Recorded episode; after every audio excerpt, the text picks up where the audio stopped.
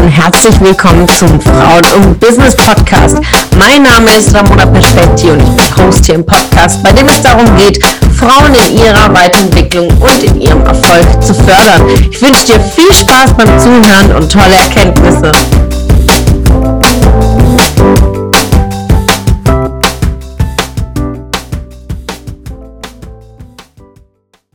Heute schauen wir uns noch eine kleine, aber sehr, sehr wichtige Facette zum Thema Potenzialförderung von Mitarbeitern.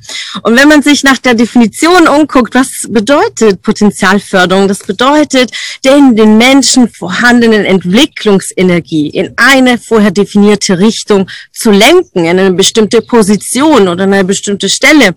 Und Entwicklungsenergie, da steckt ja Energie und Energie bedeutet Bewegung, Wachstum. Das bedeutet, Potenzialförderung ist gleichzeitig Veränderung. Ja, ich kann nicht Potenziale fördern und aber so stehen bleiben an dem Punkt, wo ich gerade stehe. Das heißt, ich muss etwas Bestimmtes in einem Menschen sehen, ob Mitarbeiter, und dann das in Bewegung bringen.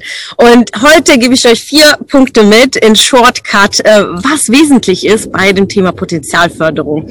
Und schaut auf diese Themen einmal darauf, als seid ihr schon Führungskraft, wenn ihr das schon seid oder das zukünftig sein wollt, aber auch gleichzeitig als Mitarbeiter, wenn ihr äh, geführt werdet, ob ihr diese Punkte in eurer Führungskraft wieder seht.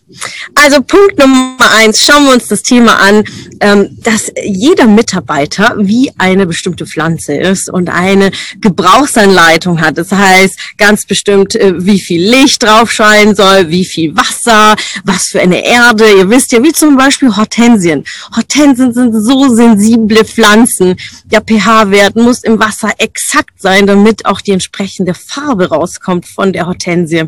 Und dementsprechend jeden Mitarbeiter einfach wie eine Pflanze zu betrachten bedeutet natürlich auch Zeit zu investieren die Ziele zu definieren, in welche Richtung soll es gehen, wo liegt der Selbstwert aktuell vom Mitarbeiter. Denn oft ist Fremd- und Eigenwahrnehmung einfach extrem unterschiedlich. Wie oft habe ich das erlebt in Mitarbeitergesprächen, dass Mitarbeiter sich einfach viel, viel schlechter darstellen oder selbst bewerten, wie sie eigentlich sind. Also, wo steht der Mitarbeiter, bevor wir in eine Zielausarbeitung gehen oder in die Potenzialförderung? Erstmal eine Bestandsaufnahme. Was bedarf es? Wie viel Licht? Wie viel Wasser? Was für eine Erde. Und da ist auch wichtig, die Erwartungen, die Ansprüche zu definieren auf beiden Seiten. Ja, es ist nicht eine Einbahnstraße, dass ich als Führungskraft meine Ansprüche definiere, sondern auch dem Mitarbeiter klar sagen, was brauchst du?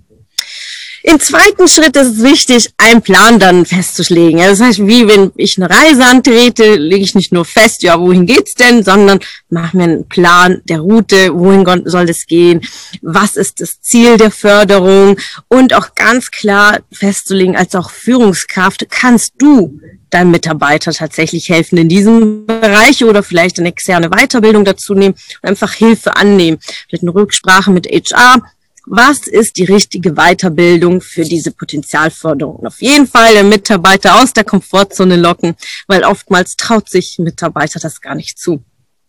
Und ganz, ganz wichtig, viele, viele Fragen stellen, auch keine Annahmen treffen als Führungskraft, sondern wirklich die Bedürfnisse einfach zu erfragen, was tut dir gut, auf was wünschst du dir, wo siehst du dich in fünf Jahren? Ich weiß, die Frage ist immer so banal, aber so wichtig. Ja, viele sagen, boah, weiß ich doch nicht. Beschäftigt euch selbst einmal mit euren Zielen als Führungskraft und gleichzeitig nimmt eure Mitarbeiter auf diese Reise mit.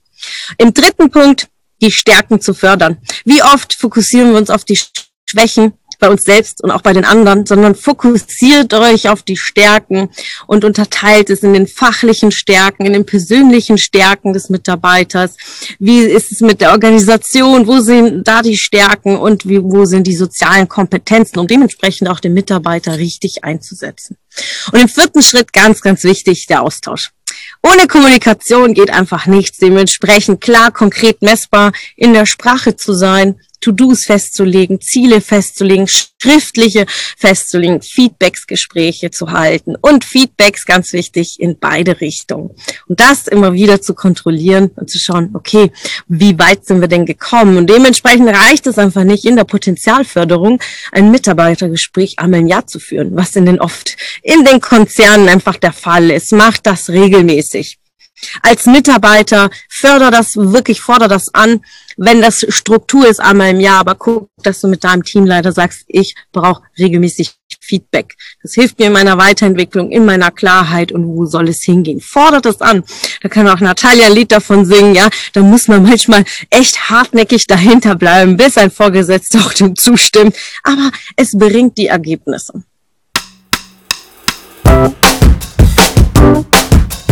Es hat mich gefreut, dass du heute wieder dabei warst.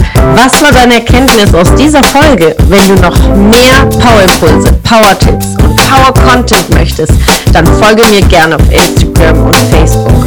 Und außerdem in der Frauen und Business Warum nicht Facebook-Gruppe kannst du all deine Fragen loswerden und dich mit starken und inspirierenden Frauen vernetzen. Alle Links findest du in den Show Notes. Ich wünsche dir einen erfolgreichen Tag und freue mich, wenn du morgen wieder dabei bist. Alles Liebe, deine Ramona.